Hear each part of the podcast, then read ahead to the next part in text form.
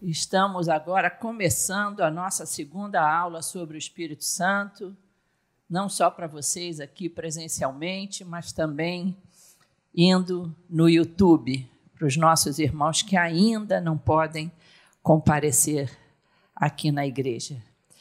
E vamos orar? Precisamos do Espírito Santo para poder ministrar essa aula do Espírito Santo. Pai querido, como é bom falar contigo, Senhor. Como é bom saber que o teu Espírito Santo vai nos ensinar tudo o que nós precisamos saber. Por isso nós te pedimos, Senhor, que hoje, nessa manhã, tu derrames da tua graça, da tua sabedoria sobre nós e que haja em nós realmente um derramamento do teu espírito.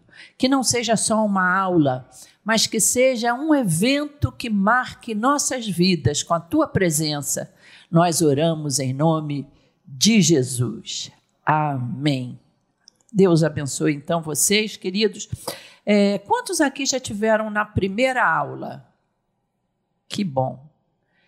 Na primeira aula, né? Vocês lembram que vimos a presença do Espírito Santo no, na antiga aliança, né? no Antigo Testamento. Hoje essa nossa aula ela vai é, se fixar mais no Espírito Santo na nova aliança. E o autor desta aula é o nosso querido pastor Ayrton Alteirado. Tá? O texto básico da nossa aula é, está em João 14, 16 a 17. Eu considero que João, o Evangelho de João, do capítulo 16 até a crucificação do Senhor Jesus, um capítulo fundamental para conhecermos a atuação do Espírito Santo depois que Jesus é, foi elevado aos céus. É um capítulo, eu penso, que se como na igreja perseguida, há algum tempo atrás, nos países até da cortina de ferro. Alguns irmãos tinham só uma página ou outra da Bíblia. E eu pudesse escolher, eu ia escolher essas páginas de João 14 em diante.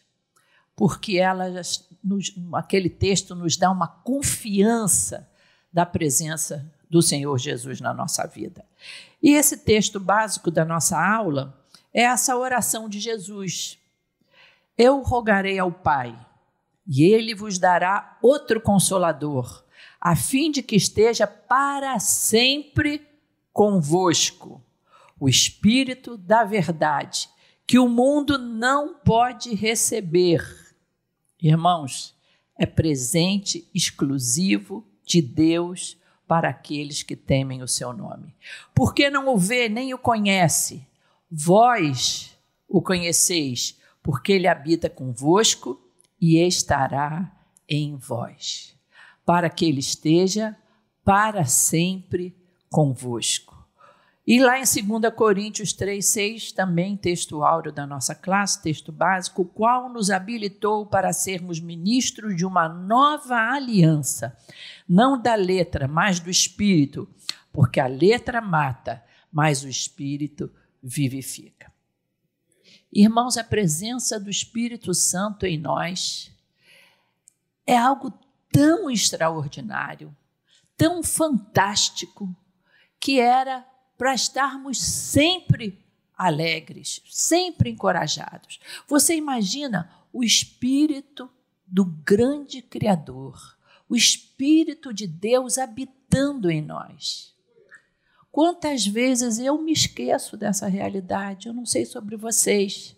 Às vezes eu me esqueço nos momentos de tristeza, de angústia, de dúvida, eu me esqueço dessa grande realidade. Daí a gente precisar ficar lendo, sempre ligado na palavra de Deus sempre estando num culto, porque às vezes um, uma ministração vem nos lembrar dessa presença constante. Não é algo assim emocional que vem, aí você sente que você está cheio do Espírito, sente aquele arrepio, sente aquela comunhão com Deus. Não. o que o Senhor falou? Que Ele estaria para sempre conosco. No dia que nós estamos alegres, Ele está conosco. No dia das profundas tristezas, Ele é o consolador e estará conosco. No dia que parece que estamos sozinhos, ninguém nos entende, ninguém compreende a profundidade da nossa tristeza, Ele está conosco. Por isso, queridos, nós precisamos conhecer quem é esse grande amigo nosso que está sempre no nosso coração. E é isso que a gente vai tratar dessa aula. Na aula passada, o pastor Patrick já tratou com vocês que ele é Deus, né? Falou da Trindade: o Pai, o Filho, o Espírito Santo.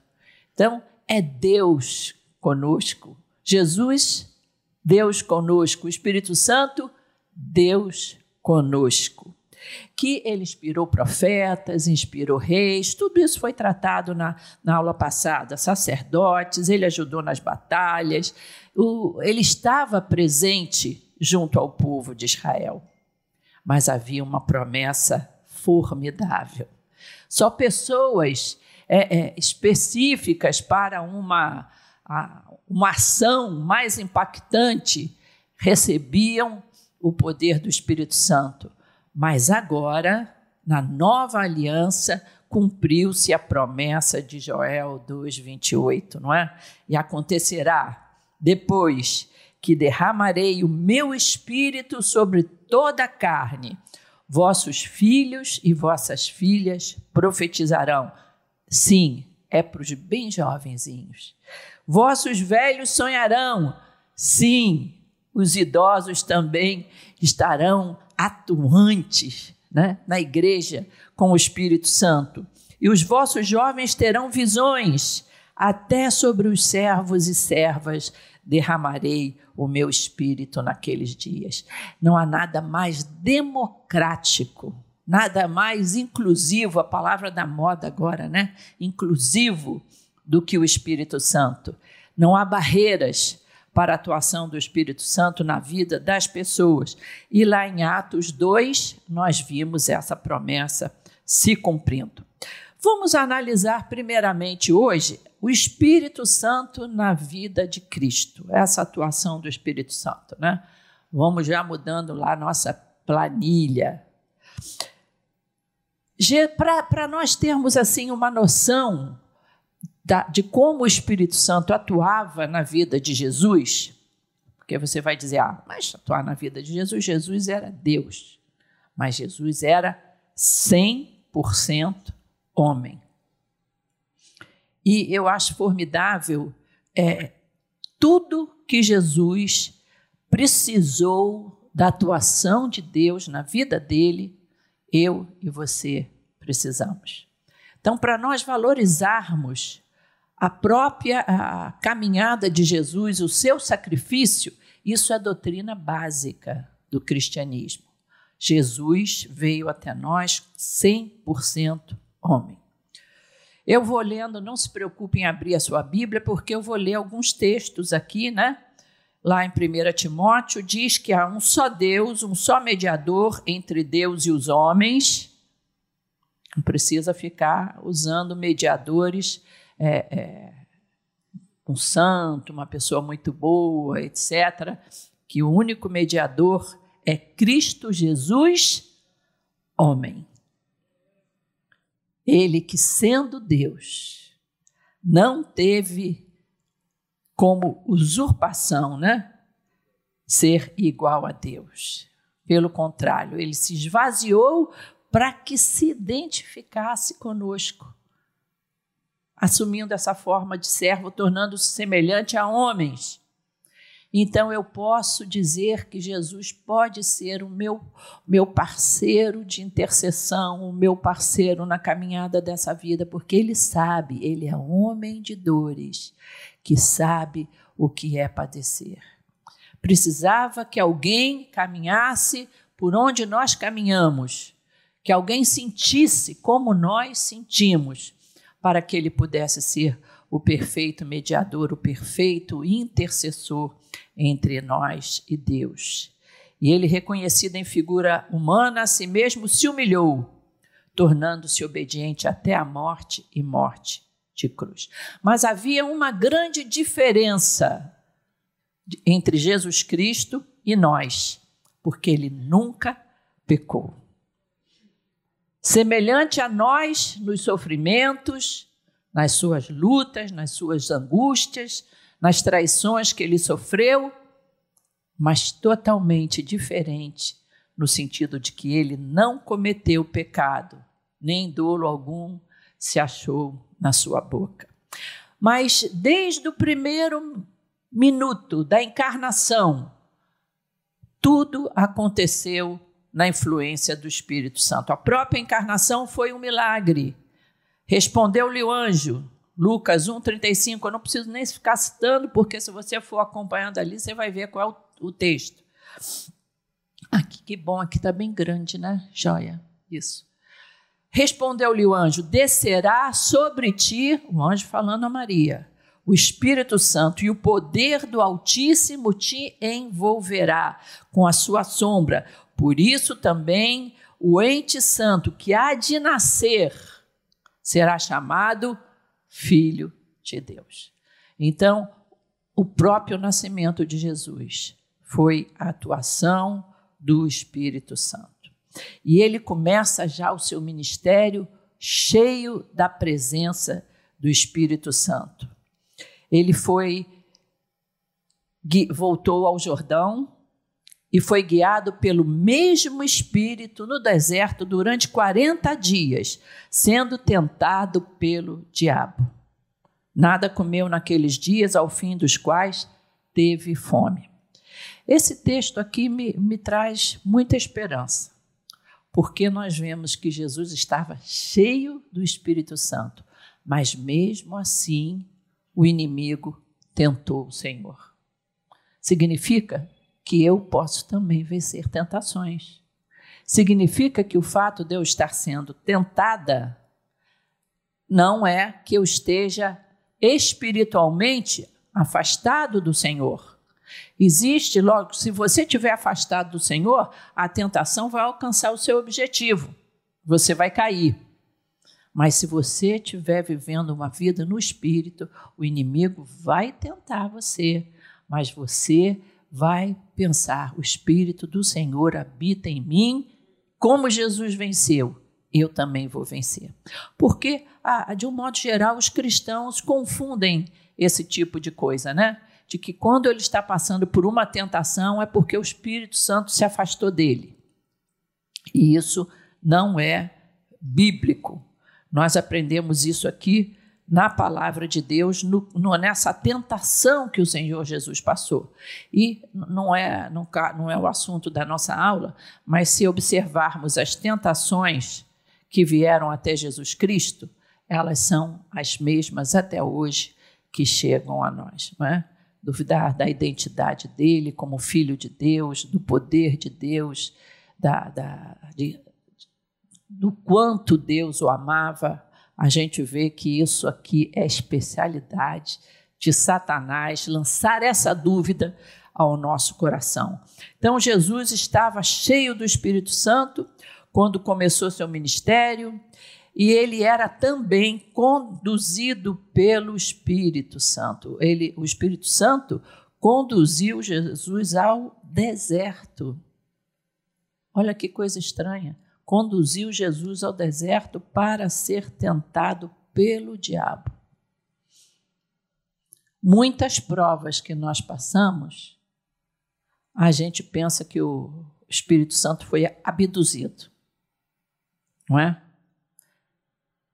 E a gente pensa: cadê o Espírito Santo? Estou passando por essa prova tão grande. O Espírito Santo me abandonou, me largou. Estou passando nessa situação. Não, você vê aqui que, mesmo indo passar por tudo aquilo que ele passou no deserto, o Espírito Santo estava conduzindo o Senhor Jesus. Os milagres que o Senhor Jesus fez foram todos pelo poder do Espírito Santo. E lá cumpriu-se no Evangelho de Lucas 4,16, aquela profecia de Isaías 61:1. O Espírito do Senhor Deus está sobre mim, porque o Senhor me ungiu para pregar boas novas aos quebrantados. Enviou-me a curar os quebrantados de coração, a proclamar libertação aos cativos e a pôr em liberdade os algemados. Aqui o Senhor reconhece próprio Jesus, a presença total do Espírito Santo na vida dele. Ele e o Espírito Santo eram um. E o Senhor Jesus, lá na sua cidade de Nazaré, aonde viram ele criança, menino, ele na sinagoga. Interessante que ele chegou no dia da leitura desse texto. E o judeu tinha uma leitura sistemática, cada dia era uma leitura durante o ano deles, e Jesus chega na sua cidade para ler exatamente esse texto profético que fala dele, a ponto de se indignarem tanto quanto ele disse: Essa palavra se cumpriu sobre mim, que queriam jogar Jesus de um precipício. Tal foi o ódio que despertou. Então, Deus ungiu a Jesus de Nazaré com o Espírito Santo e poder, o qual andou por toda parte fazendo bem. Ele participou da ressurreição. A ressurreição foi pelo poder do Espírito Santo, porque Jesus estava morto. Interessante nesses momentos, quando a gente começa a pensar, a Trindade ali não estava a Trindade, né? porque Jesus estava morto. Jesus não estava dormindo, ele estava literalmente morto. Mas o Espírito de Deus estava ali trazendo de volta a Trindade, outra vez. Se habita em vós o Espírito daquele que ressuscitou a Jesus dentre os mortos. Quando você duvidar do poder do Espírito Santo, lembra desse texto, Romanos 11 se habita em você o mesmo Espírito que ressuscitou Jesus dentre os mortos. Não pense o seguinte: ah, o Espírito Santo que há em mim é um Espírito Santo assim de segunda categoria. Não. Ele é um só, ele é único. Ele habita em nós. Esse mesmo que ressuscitou a Cristo Jesus dentre os mortos, vivificará também o vosso corpo mortal por meio do seu Espírito que em vós habita. Eu também vou ter ressurreição. Também um dia eu vou ressuscitar dos mortos, corpo glorificado e no outro dia a gente estava falando isso, né? As mulheres estão sempre preocupadas em ganhar um pezinho, né? Ganham peso a mais, as rugas, né? E a gente vai ressuscitar um corpo glorificado. Eu estava imaginando qual a Claudete, qual a idade que eu ia falar assim. Se eu pudesse falar eu, eu quero ressuscitar aquela de 18 anos, com 50 quilos. Mas a verdade é que tudo que Jesus experimentou, nós também vamos experimentar na ressurreição. Agora, as promessas também dos evangelhos, do, nos, que a gente vê nos evangelhos, em relação ao Espírito Santo. Vamos lá. Jesus é aquele que tira o pecado do mundo. No dia seguinte, viu João a Jesus que vinha para ele e disse: Eis o Cordeiro de Deus que tira o pecado do mundo. E nós nos perguntamos como pode ser isso se a gente vê que o mundo ainda jaz no maligno, ainda tá, há tanta coisa é, triste acontecendo, tantas pessoas ruins. Acontece que o poder do pecado já não habita mais em nós. O mundo ainda geme, ainda sofre, até o dia da vinda do Senhor, mas o pecado não tem mais poder sobre a minha e a sua vida. Pode vir a tentação, Jesus foi tentado, para isso ele nos deixou essa, essa mensagem que a tentação pode vir, mas o pecado não manda mais na minha vida. Infelizmente, nós somos às vezes vítimas do pecado alheio, não é? Homens maus, homens de sangue. Mas eu costumo pensar o seguinte: como seres humanos, nós ficamos profundamente tristes quando as pessoas morrem, quando as pessoas são vítimas de um, de um, de um assassinato. Mas sabe o máximo de ruim que pode acontecer para um cristão? O pior que pode acontecer na vida dele é pecar, não é morrer. Porque você morre, você imediatamente vai estar na presença de Deus. O pior que pode acontecer na minha e na sua vida seria a morte eterna, consequência do pecado. Estamos vivendo um novo pacto. Após a morte de Jesus, começou um novo pacto. E ele disse: Isto é o meu sangue, o sangue da nova aliança, derramado em favor de muitos para a remissão de pecados. Que coisa fantástica, irmãos. Que coisa maravilhosa. O pecado não tem mais domínio. Nós cantamos isso, está na palavra de Deus. Eu posso resistir ao pecado. E os seus discípulos seriam responsáveis pelo anúncio dessa grande notícia, dessa nova aliança. E nós hoje somos responsáveis também por, por participar dessa grande notícia. É para isso que somos igrejas, igreja, que somos discípulos de Jesus, para anunciar isso. Disse-lhes, pois, Jesus outra vez: Pai seja convosco, assim como o Pai me enviou, eu também vos envio, Igreja Maranata. E havendo dito isso, soprou sobre eles e disse-lhes: Recebei o Espírito Santo. Mas aí eu pensaria, eu, tô, eu me ponho na, na pele dos discípulos aqui, nessa situação. O meu amado amigo dizendo que vai partir. Pedro, quando disse: Não, Senhor, isso não vai acontecer contigo, o Senhor Jesus repreendeu Pedro. É o plano de Deus. Eu imagino o meu coração, depois desses três anos de caminhada, o meu amigo vai partir. Milagres, bênçãos, palavras, promessas eu estaria profundamente triste. Mas o Senhor Jesus tem uma palavra de profundo ânimo para eles. Recebereis poder. Ele não só disse lá em João que nós não estaríamos sozinhos, que ele iria enviar o consolador, mas ele também me disse que eu seria capacitada para viver nesse mundo. Eu gosto daquele texto que, disse, que diz: Não sobreveio sobre vós tentação que não fosse humana, mas fiel é Deus, que não vos deixará tentar acima do que vocês podem suportar. Porque o Espírito Santo, o poder do Espírito Santo, vai nos capacitar para passar por tantas dores que nos assolam aqui na terra. E o Senhor Jesus, antes de subir aos céus, ele prometeu isso recebereis poder ao descer sobre vós o Espírito Santo, e sereis minhas testemunhas, tanto em Jerusalém como em toda a Judéia e Samaria e até os confins da terra. A igreja precisa desse poder hoje.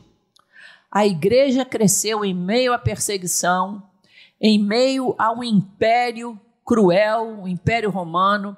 A igreja atravessou séculos de obscuridade.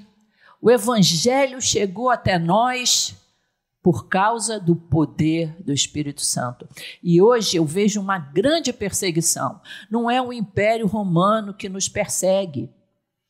Não são povos é, é, é, que a Bíblia até chama, a Bíblia não, nós chamamos de povos bárbaros, né? Não são aquelas hordas que desciam da Europa para tomar lá os países do Mediterrâneo que ameaçam, ameaçam o evangelho hoje. Não.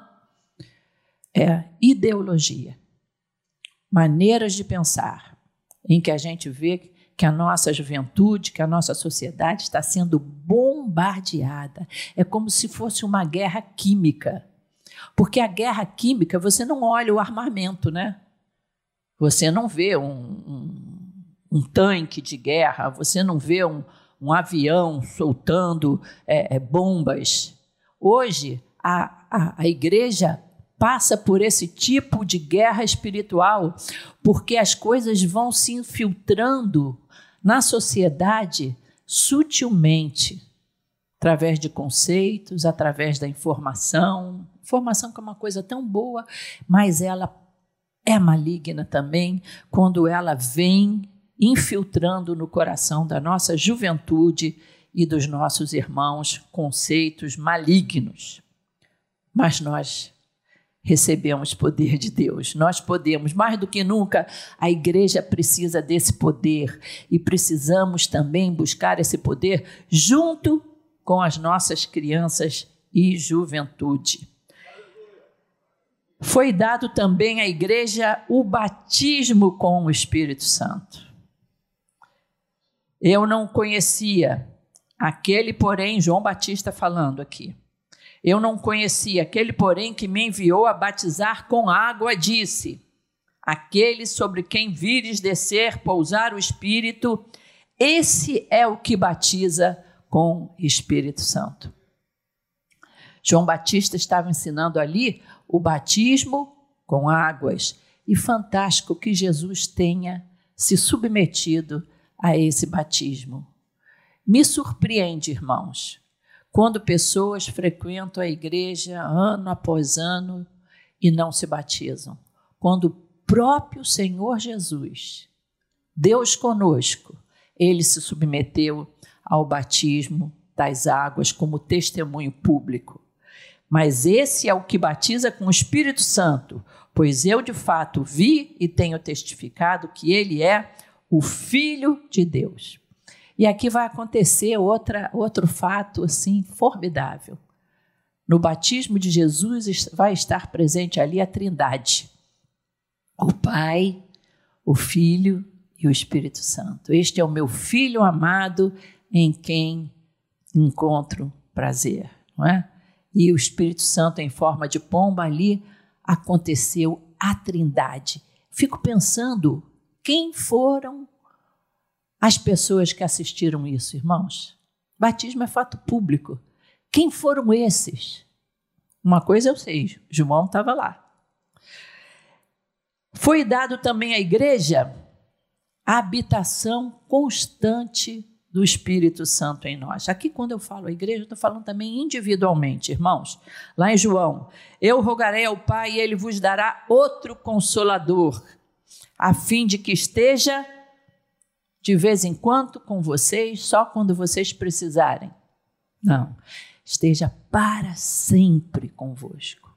Isso é muito bom quando você está andando lá pela uma rua escura, né? Ah, Espírito Santo, me ajuda, eu estou aqui nesse negócio. Ou então dirigindo assim, num lugar meio que você se assusta. Espírito Santo, fica comigo. Naquela sala de entrevista do emprego. Oh, Espírito Santo, mas Ele está com você também quando você liga a sua televisão para te dizer: isso daí não é para você assistir. Ele está pra, com você também quando os seus olhos se dirigem às coisas que não deveriam se dirigir. Ele está com você também quando você vai abrir a boca para falar uns desaforos ou ofender porque o seu coração está cheio de rancor, de ira.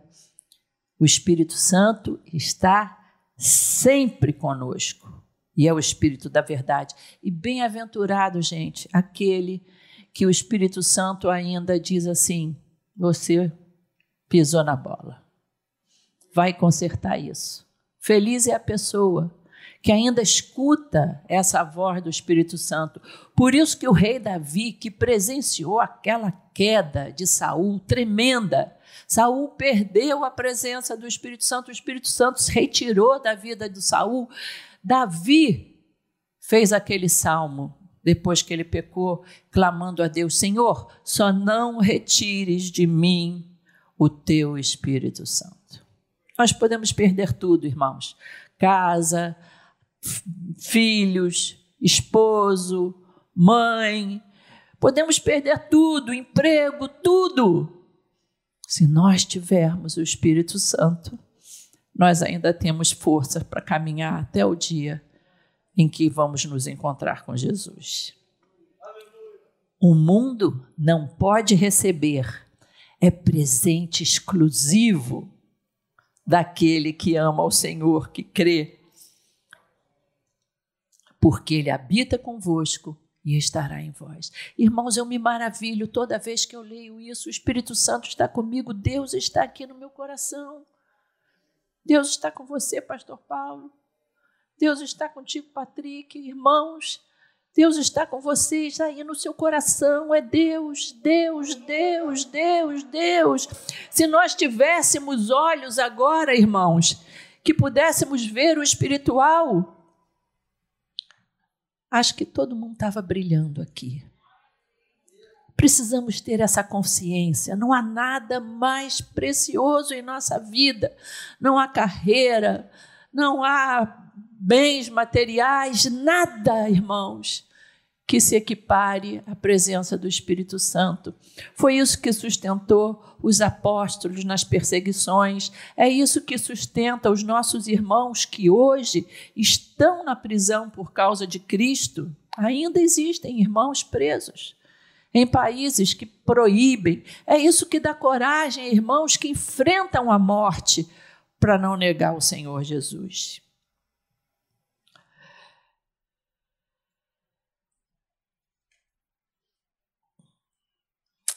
O Espírito Santo vai testificar de Jesus ao nosso coração.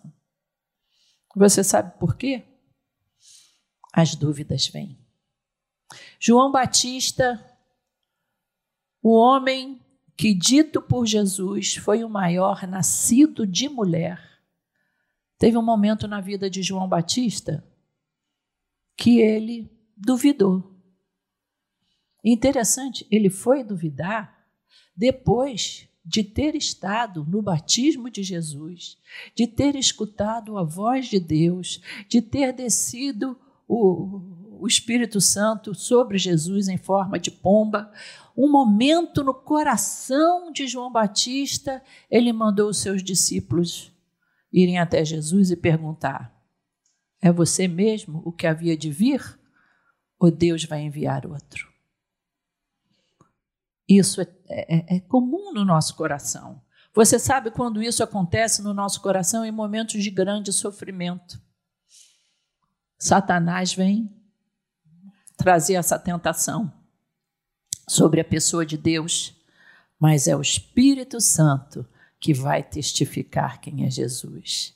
Quando, porém, vier o Consolador, que eu vos enviarei da parte do Pai, o Espírito da verdade que dele procede, esse dará testemunho de mim. Jesus é a verdade. De vez em quando passam aí uns documentários, e eu gosto muito de ver documentário, gosto de história, que começam a olhar a Bíblia de uma maneira depreciativa.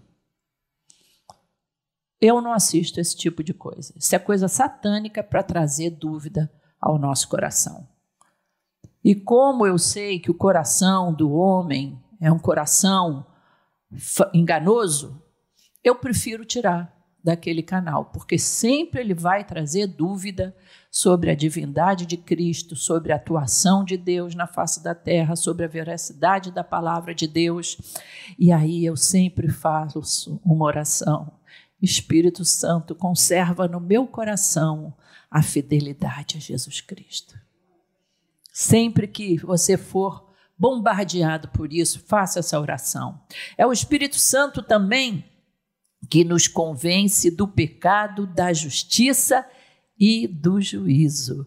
É o Espírito Santo, muitas vezes, a gente quer falar de Cristo para alguém, falar, testemunhar para um amigo de trabalho, um colega, e às vezes a gente gasta palavras, gasta argumentos e se esquece que é o Espírito Santo que testifica do pecado, da justiça e do juízo. Que a nossa presença, o Espírito Santo que há em nós, precisa testificar disso. Você já notou que algumas pessoas, quando partem para uma vida de pecado, não têm mais prazer na nossa companhia? Você já percebeu isso? Não quer muito papo com você, não quer vir à igreja, você sabe por quê? A palavra incomoda o coração. É. E aí, eu, eu já observei que algumas pessoas, algumas já foram sinceras comigo para dizer: ah, eu vou à igreja, mas eu saio de lá agoniada, porque eu me sinto cobrada. Cobrada de ter um compromisso com Deus, cobrada de ter uma vida de santificação. Acontece isso mesmo, porque isso é obra do Espírito Santo. Eu digo, que beleza! O Espírito Santo atuou no teu coração, dá lugar a Ele, permita isso que aconteça no teu coração, porque é Ele que nos mostra o pecado. O Espírito Santo também nos, vai, nos guia em toda a verdade. Vocês estão vendo como é precioso o Evangelho de João? Olha aqui, tudo que Jesus foi falando, você quando estiver lendo o Evangelho de João em casa, a partir do, do capítulo 14, você vai sublinhando todas as bênçãos que o Espírito Santo vai ter na sua vida. Tudo que Jesus foi prometendo, você vai ali sublinhando.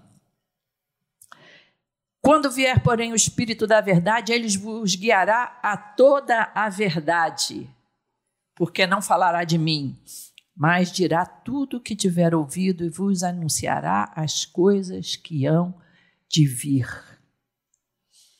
Ser guiado na verdade, que coisa formidável, irmãos. Não é horóscopo, não é vidente, que coisa. Eu, sabe uma coisa que eu acho estranho? Não teve nenhum vidente, né, que tivesse previsto a, a Covid, né? Sabe aquele pessoal que faz as previsões para os anos de. Mas a palavra de Deus, na palavra de Deus, sim. A palavra de Deus não dá data marcada, data certinha. Não. Porque senão ia ter gente que ia correr para o Evangelho só porque ia chegar o dia, vamos dizer, 23 de janeiro. Não. A Bíblia diz que virá como ladrão para que eu tenha uma vida com o Senhor. Então, na hora que vier, veio. Nós não precisamos ter medo da volta de Jesus. Nós não precisamos ter medo de. A gente toma cuidado aí com a Covid, né? Mas nós não precisamos ter medo. Ih, será que depois da Covid-19 vai vir a Covid-21? Se vier, nós estamos aqui. O céu ninguém tira de nós. Não é? Só você mesmo é que pode pular fora dele. O Senhor Jesus tem uma promessa para aqueles que creem nele. Então ele vai nos guiar a toda a verdade. Você vai saber o que é de Deus, o que não é de, de Deus. Você não vai ser enganado. O Espírito Santo está regenerando a igreja, gerando de novo. Por isso que ele falou para Nicodemos: nós temos que nascer de novo. É um nascimento do Espírito. Ah, é da, da barriga da minha mãe? Não é um nascimento do Espírito Santo.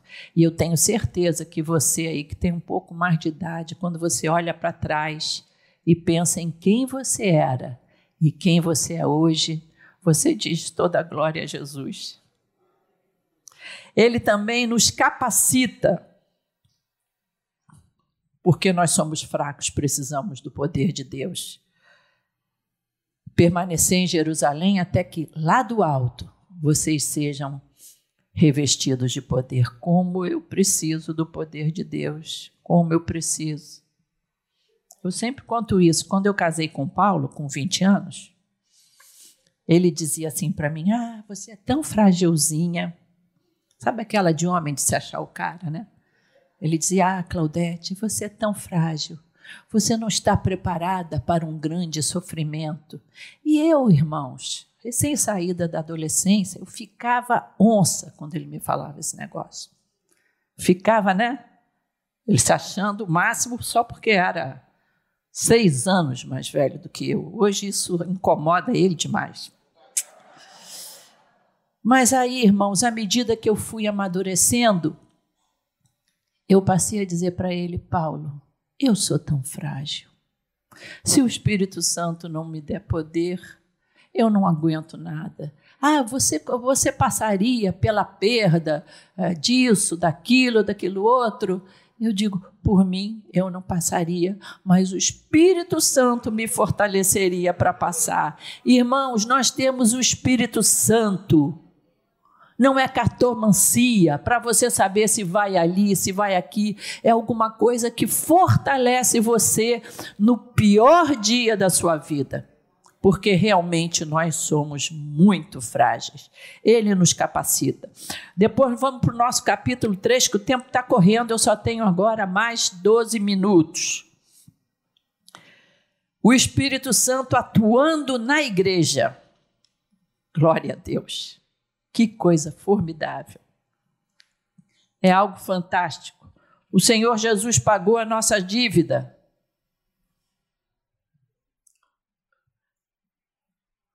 O Espírito Santo pagou a nossa dívida. Irmãos, eu conheci uma pessoa que, por alguma razão, fez uma dívida para acudir o pai dele, ele fez uma dívida na Caixa Econômica. E vocês sabem que essa dívida ela vira uma bola de neve, não é? Uma bola de neve. E chegou em casa, né? A cartinha. Saiba que essas coisas só chegam por carta, viu? Não é WhatsApp, não é e-mail, não é nada. E foi um problema sério. Foi um problema. Essa pessoa foi até a caixa para arguir por que, que se tornou tão grande aquilo. Estava uma dívida acima das taxas de juros normais. E a pessoa então pagou o principal e entrou com o processo junto à Caixa do restante. E ficou orando, orando, clamando. Irmãos queridos, depois de alguns meses, quando foi consultar o seu crédito junto à Caixa Econômica Federal, estava totalmente limpo. Você imagina a alegria dessa pessoa? Dívida zerada. Milagre de Deus. Agora você imagina você ter todos os seus pecados zerados diante do altar de Deus. Sabe aquela tristeza que você tem no coração quando você lembra de alguma coisa errada que você fez? Que você se arrepende profundamente? Você pode dizer: Senhor, foi colocado na cruz. Satanás não existe mais. É essa grande bênção de Deus. Ele pagou a nossa dívida. Jesus Cristo pagou a nossa dívida. Por isso nós devemos louvá-lo constantemente. O Espírito Santo no Antigo Testamento ele vinha sobre o homem e agora ele habita sobre nós. Você vê a diferença? ele vinha sobre o homem para desempenhar uma, uma, uma situação. Ele agora habita. Por isso que nós não podemos usar o nosso corpo para qualquer coisa. 1 Coríntios 6, 19. Vocês não sabem que o vosso corpo é santuário do Espírito Santo? Que está em vós, o qual tendes da parte de Deus e que não sois de vós mesmos Sabe esse, esse novo, novo, novo slogan do, do feminismo? Meu corpo, minhas regras? Totalmente enganado. totalmente enganadas. O meu corpo, regras do Espírito Santo. Não é? Você tem que fazer uma opção. As pessoas tentam viver uma dualidade. Um pouquinho de pecado, um pouquinho de presença de Deus. Não tem como. Não tem como. O seu corpo é santuário do Espírito Santo. Fomos comprados por bom preço. Lá no Éden, acontecia aquela intimidade do homem e da esposa constante com Deus na viração do dia. O homem perdeu isso por causa do pecado, mas ao Espírito Santo ter sido derramado sobre nós, nós resgatamos essa comunhão. Irmãos, nós resgatamos a comunhão perdida. Você já fez as pazes com alguém que você ficou muito triste de ter rompido aquela comunhão, aquela amizade e depois a alegria da restauração? Pois bem, com o Espírito Santo em nós, a nova aliança, Jesus Cristo nos reconciliou com Deus. Não é mais agora visitas esporádicas. O Espírito Santo está em nós, é constante e é disponível a todos.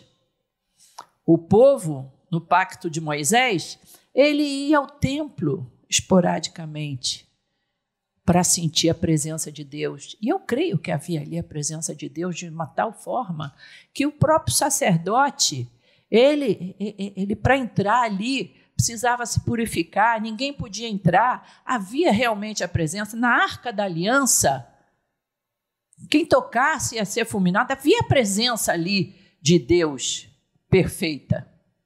O sacerdote tinha que estar amarrado, porque se ele tivesse um ataque cardíaco lá, de, ninguém podia entrar lá dentro, tal era a presença de Deus ali. Então o povo ia esporadicamente aí, ali ao templo para sentir essa presença.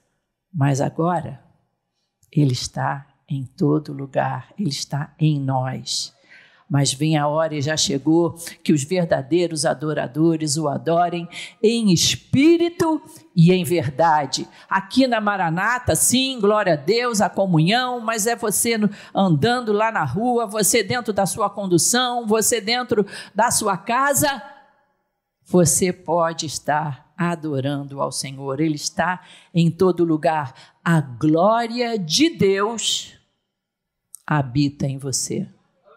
Porque o Espírito Santo é Deus. Irmãos, é fantástico. Eu queria estar escutando uns aleluias.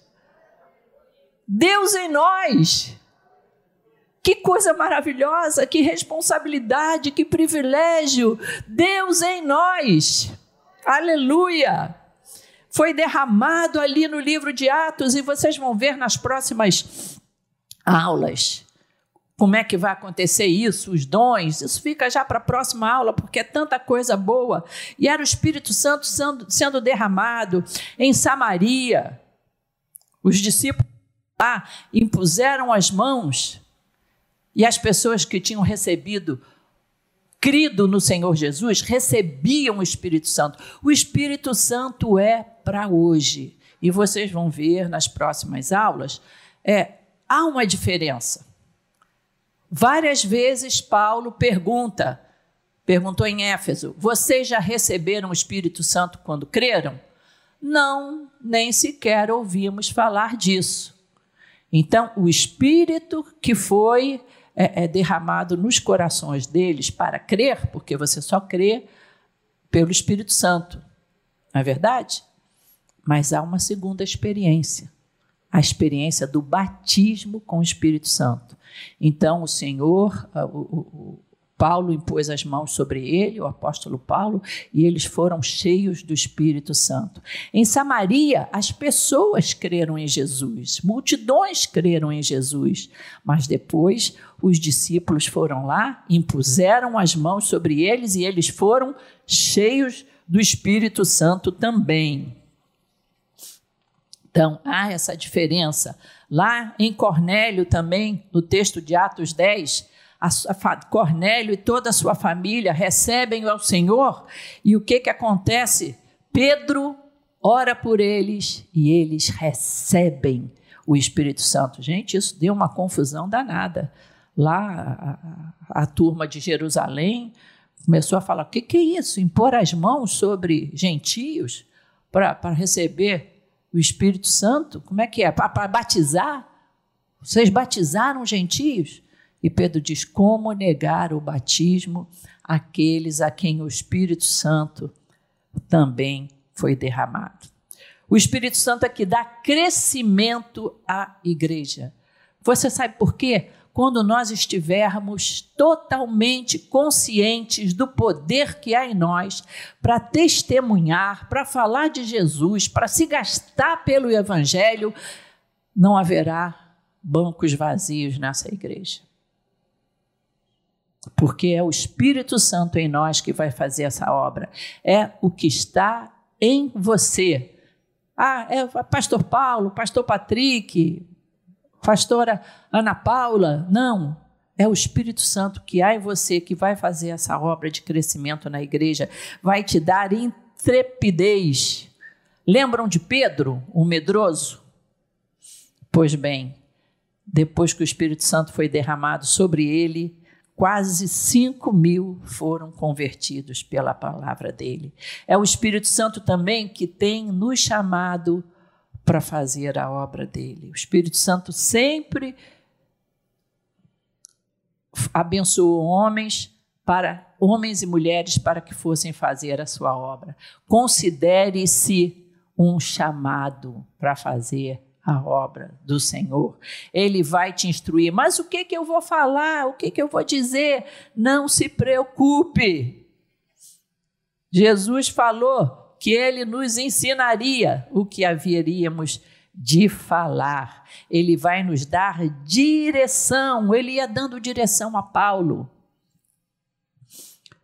Atos 16, 6, e percorrendo a região frígio-gálata, tendo sido impedidos pelo Espírito Santo de pregar a palavra na Ásia.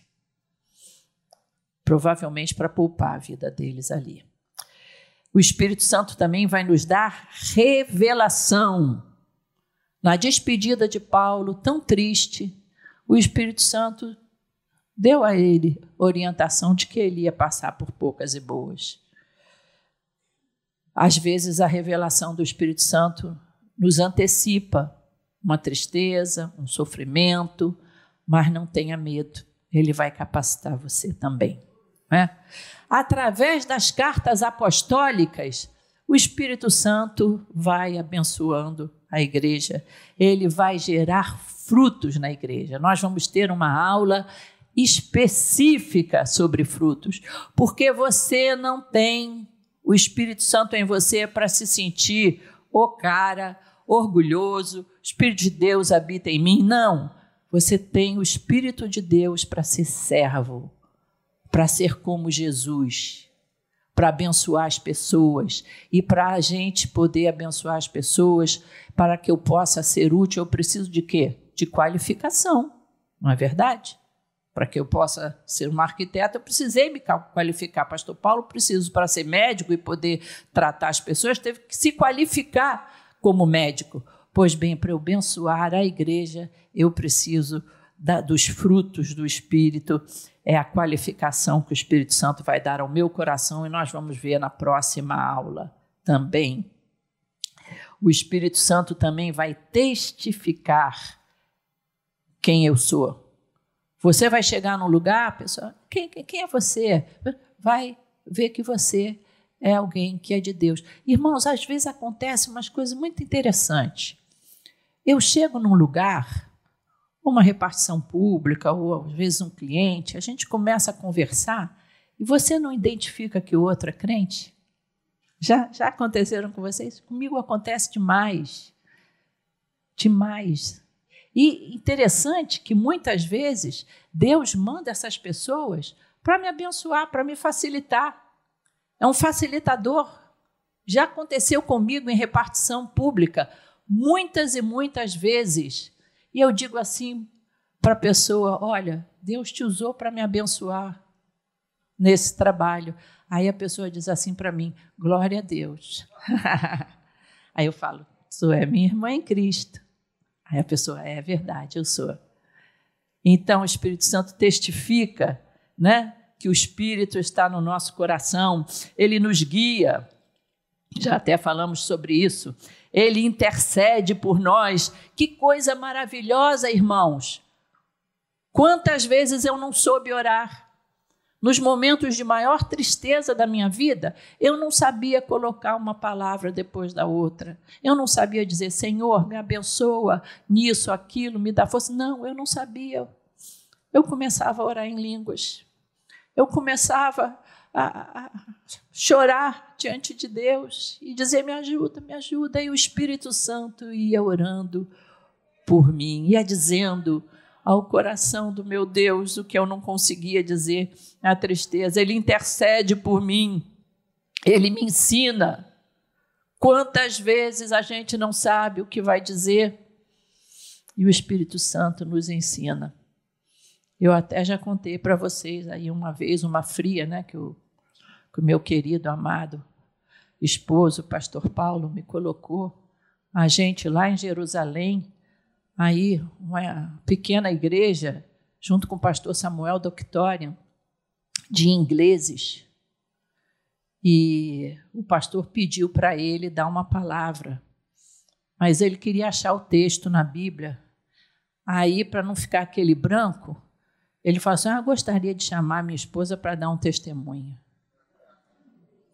Meus irmãos, o problema não era o testemunho. O problema não era o testemunho. O problema é que eram os ingleses, os que falam a língua de Shakespeare. Eu estudei no Instituto Brasil, Estados Unidos, quando eu vi um, aquele bando de maior parte idosos que devem ter lido a Bíblia King James, versão King James. Eu gelei, irmãos. O que, que eu fiz? Mandei um telegrama urgente. Espírito Santo, tem misericórdia. E eu quero te dizer, quando você for pego de surpresa, conta como é que foi seu encontro com Jesus. É isso. E ali, naquele meu inglês macarrônico, eu falei do meu encontro com Jesus, mas depois disso eu tive que pedir a Deus para tirar a ira do meu coração e não enforcar o meu querido lá no Monte Calvário. Glória a Deus, o Espírito Santo me ensinou o que eu tinha que falar, porque ele habita no meu coração e é ele que vai santificar você. Você tem que fazer a sua parte? Sim. É aquele hino, cuidado olhinho com o que vê, cuidado pezinho onde vai, mas é o Espírito Santo que vai te dar poder para isso. É ele que vai distribuir os dons na sua vida. É ele que vai selar o seu coração. Sabe o que é selar o seu coração? Você sabe de quem você é. Como é que você sabe? Eu sei porque eu sei porque eu sei. Está selado no meu coração essa certeza de que você tem o Espírito Santo. Por isso, gente, não entristeçais o Espírito do Senhor. Não entristeçais. Ele fala assim, ele te fala hoje, ele vai te revelar nas situações mais difíceis da tua vida. Ele vai te revelar. O pessoal até vai pensar assim que tu é é bruxa, né? Que tu é. Às vezes os filhos lá em casa falavam assim para mim: "Ih, mãe, se eu não soubesse quem você é, parece até que você é bruxa. Algumas coisas que eu dizia, não vá, minha filha, não vá. E você não conhece esse, esse mar aí nessa cidade, você nunca foi, não vá, não sei o quê, papá. Ah, daqui a pouco dizia, ligava para mim e dizia assim, mãe, tu parece que é bruxa. Eu fui lá para a orla só para dar uma volta, tinham fechado, nos Estados Unidos, tinham interditado a praia porque estava um mar perigosíssimo, não podia entrar ninguém. O Espírito Santo nos revela. Você tem filhos? Você precisa desse dom do Espírito Santo para ajudar a educar seus filhos. Amém?